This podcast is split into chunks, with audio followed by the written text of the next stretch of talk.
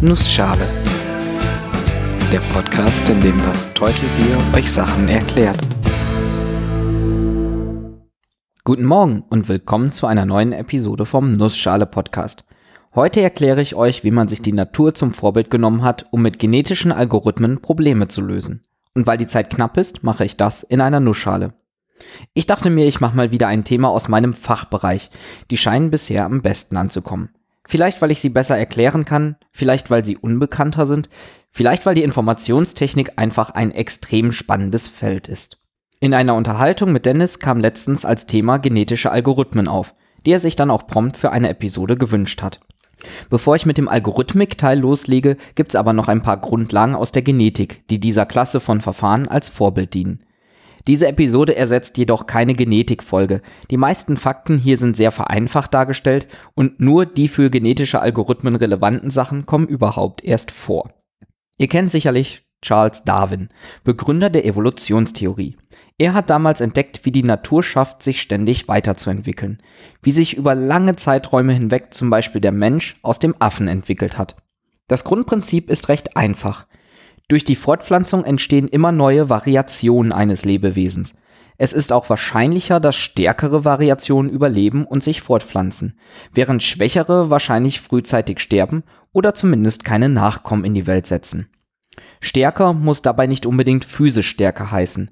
Es geht vielmehr darum, die alltäglichen Schwierigkeiten zu meistern, sich an die Umgebung anzupassen und in ihr zu überleben. Das kann zum Beispiel bedeuten, dass ein abspreizbarer Daumen, wie wir Menschen ihn haben, ermöglicht, Werkzeug zu benutzen. Das erhöht die Überlebenschancen allgemein. Und wenn mehr Wesen mit abspreizbarem Daumen überleben, werden sich auch mehr davon fortpflanzen als ohne. Und langsam wird sich dieses Merkmal über Generationen hinweg verbreiten. Einzelne solche Merkmale werden in Gen kodiert. Ich erinnere hier an die Episode über DNA. Die Angepasstheit eines einzelnen Wesens an die Umgebung nennt man Fitness. Je fitter ein Individuum ist, desto wahrscheinlicher ist es, dass dieses Individuum überlebt. Variationen entstehen vor allem durch die Konzepte Mutation und Rekombination. Letzteres bezeichnet die Mischung der Gene zweier Individuen.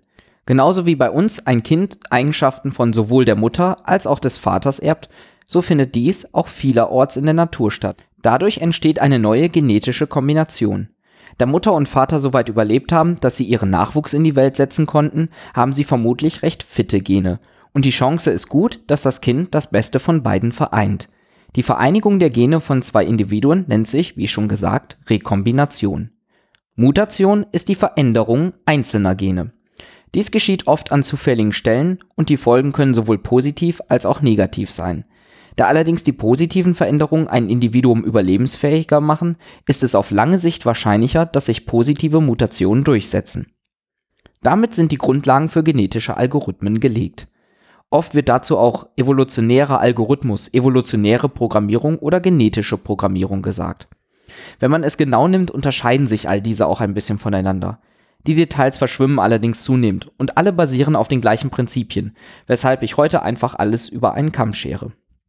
Genetische Algorithmen gehören zur Gruppe der Optimierungsverfahren. Optimierungsverfahren sind Programme, die versuchen, zu einem gegebenen Problem eine möglichst optimale Lösung zu finden. Sie kommen immer dann zum Einsatz, wenn es keine geschlossene Lösung gibt. Das heißt, wenn es nicht möglich ist, eine mathematisch präzise Formulierung oder Vorschrift anzugeben, die das Problem löst.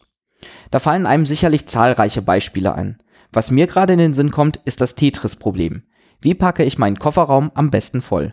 Oder das Problem des Handelsreisenden. Wenn ich eine bestimmte Reihe an Städten besuchen möchte, welche Reihenfolge ist die sinnvollste? Das Problem bei diesen Beispielen ist, dass es zwar eine optimale Lösung gibt, diese aber nicht direkt berechenbar ist. Und alle Möglichkeiten durchzuprobieren, würde ab einer gar nicht allzu großen Anzahl an Städten oder Gepäckstücken schon Ewigkeiten dauern. Oft braucht man auch gar nicht die aller allerbeste Lösung, sondern es reicht schon eine Lösung aus, die relativ nah an das Optimum herankommt. Und eine mögliche Herangehensweise, eine solche Lösung zu finden, das sind genetische Algorithmen. Stellen wir mal die Analogie zwischen Natur und Algorithmus her.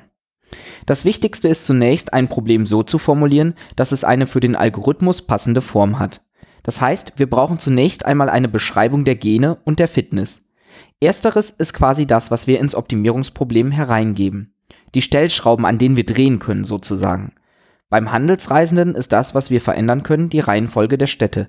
Beim Tetris die Art und Weise, wie die Gepäckstücke abgelegt sind. Das muss man noch irgendwie dem Computer verständlich machen, also in Zahlen ausdrücken. Üblicherweise macht man das in einer Form, die unseren Genen ähnelt. Sprich, ein Strang an einzelnen genetischen Informationen, die zusammen eine Situation genau definieren. Wir nehmen heute einfach mal an, der Computer verstünde schon, was wir meinen. Eine Geninstanz, also eine bestimmte Konfiguration an Städten oder Gepäckstücken, nennen wir dann Individuum. Wenn ich also eine Reihenfolge angegeben habe, in der Städte besucht werden, so bilden diese gespeicherten Informationen die Gene eines Individuums. Diesem Individuum wird dann ein Fitnesswert zugeordnet. Dieser gibt an, wie gut es in unserer virtuellen Welt abschneidet und wird durch eine Fortschrift beschrieben, die jedem Individuum einen Zahlenwert zuordnet. Bei der Städtetour kann man zum Beispiel die Entfernungen zwischen den einzelnen Stationen aufaddieren und erhält damit die Gesamtdistanz, die man natürlich minimieren möchte. Beim Verstauungsproblem kann man beispielsweise die Anzahl oder das Gesamtgewicht an verstauten Koffern nehmen, welche man dann natürlich gerne möglichst groß hätte. Man muss hier auch berücksichtigen, dass es Individuen gibt, die man von vornherein ausschließen sollte. Quasi Stillgeburten. Bei unseren Beispielen sind das zum Beispiel Städte, die doppelt vorkommen oder zwei Koffer, die an derselben Stelle im Kofferraum sind. Kann rein rechnerisch vorkommen, ist aber physisch eher unpraktisch. So, das war die Vorarbeit und jetzt kommt der clevere Part von genetischen Algorithmen. Wir nehmen uns ein paar zufällig ausgewählte Individuen, also zufällige Städtereihenfolgen oder zufällig verstaute Koffer. Diese sind vermutlich noch recht schlecht, aber das ändert sich bald. Wir führen jetzt nämlich drei Schritte durch. Selektion, Rekombination und Mutation. Schritt 1. Selektion. Wir lassen jetzt ein paar der Individuen sterben. Welche bestimmen wir anhand der Fitnesswerte. Diejenigen mit einem guten Fitnesswert haben eine höhere Wahrscheinlichkeit zu überleben als die mit einem schlechteren. Wir können uns das vorstellen wie eine Dartscheibe. Je besser der Fitnesswert eines Individuums, desto mehr Platz bekommt er auf der Scheibe. Dann werfen wir einen Pfeil. Das Individuum auf der Dartscheibe, das getroffen wird, darf überleben. So können ab und zu auch mal schlechtere Individuen überleben. Es ist nur unwahrscheinlicher. Wie im echten Leben. Schritt 2. Jetzt brauchen wir natürlich Nachwuchs. Dafür paaren wir zufällig Individuen miteinander und lassen deren Gene vermischen. Meistens nimmt man eine zufällige Zahl und nimmt die Gene bis zu dieser Zahl von Elternteil 1 und den Rest von Elternteil 2. Also zum Beispiel die erste Hälfte der Städte übernehmen wir von Elternteil 1 und die zweite Hälfte der Städte von Elternteil 2. Schritt 3. Jetzt lassen wir den Nachwuchs mutieren. Dabei nimmt man sich ein zufällig ausgewähltes Gen und verändert es auf zufällige Weise. Meistens nimmt man so im Durchschnitt ein Gen pro Individuum. So wären dann immer mal wieder neue Eigenschaften möglich, die ansonsten nicht hätten vorkommen können. Nun, diese drei Schritte wiederholt man. Und im Schnitt werden die Individuen pro Generation immer fitter und fitter. Sprich, sie lösen das zu optimierende Problem immer besser. Man muss sich dann noch überlegen, wann Ende ist. Das kann zum Beispiel sein, wenn ein bestimmter Fitnesswert erreicht ist. Oder wenn sich von Generation zu Generation einfach keine Verbesserung mehr ergibt. Dann hat man hoffentlich in der Generation ein Optimum gefunden, also ein Individuum, dessen Gene einem sagen, wie man das Problem optimal lösen kann. Oder zumindest relativ nah an optimal dran. Ich finde, dieses Optimierungsverfahren ist ein wunderbares Beispiel dafür, wie man von der Natur lernen kann und das Ganze auch in der Informationstechnik umsetzen. Ich hoffe, ich konnte euch kurz und knapp erklären, wie man mit Hilfe von genetischen Algorithmen Optimierungsprobleme clever lösen kann. Wenn ihr dazu Fragen, Kommentare oder Themenwünsche für weitere Episoden habt, schaut doch mal auf der Webseite nussschale-podcast.de oder auf Twitter bei @nussschalepod vorbei. Alle Links sind wie immer auch in den Shownotes zu finden, zusammen mit einem wunderschönen Episodenbild. Gerne dürft ihr diesen Podcast auch weiterempfehlen und auf iTunes bewerten. Ich bin das Teutelbier und ich danke euch fürs Zuhören.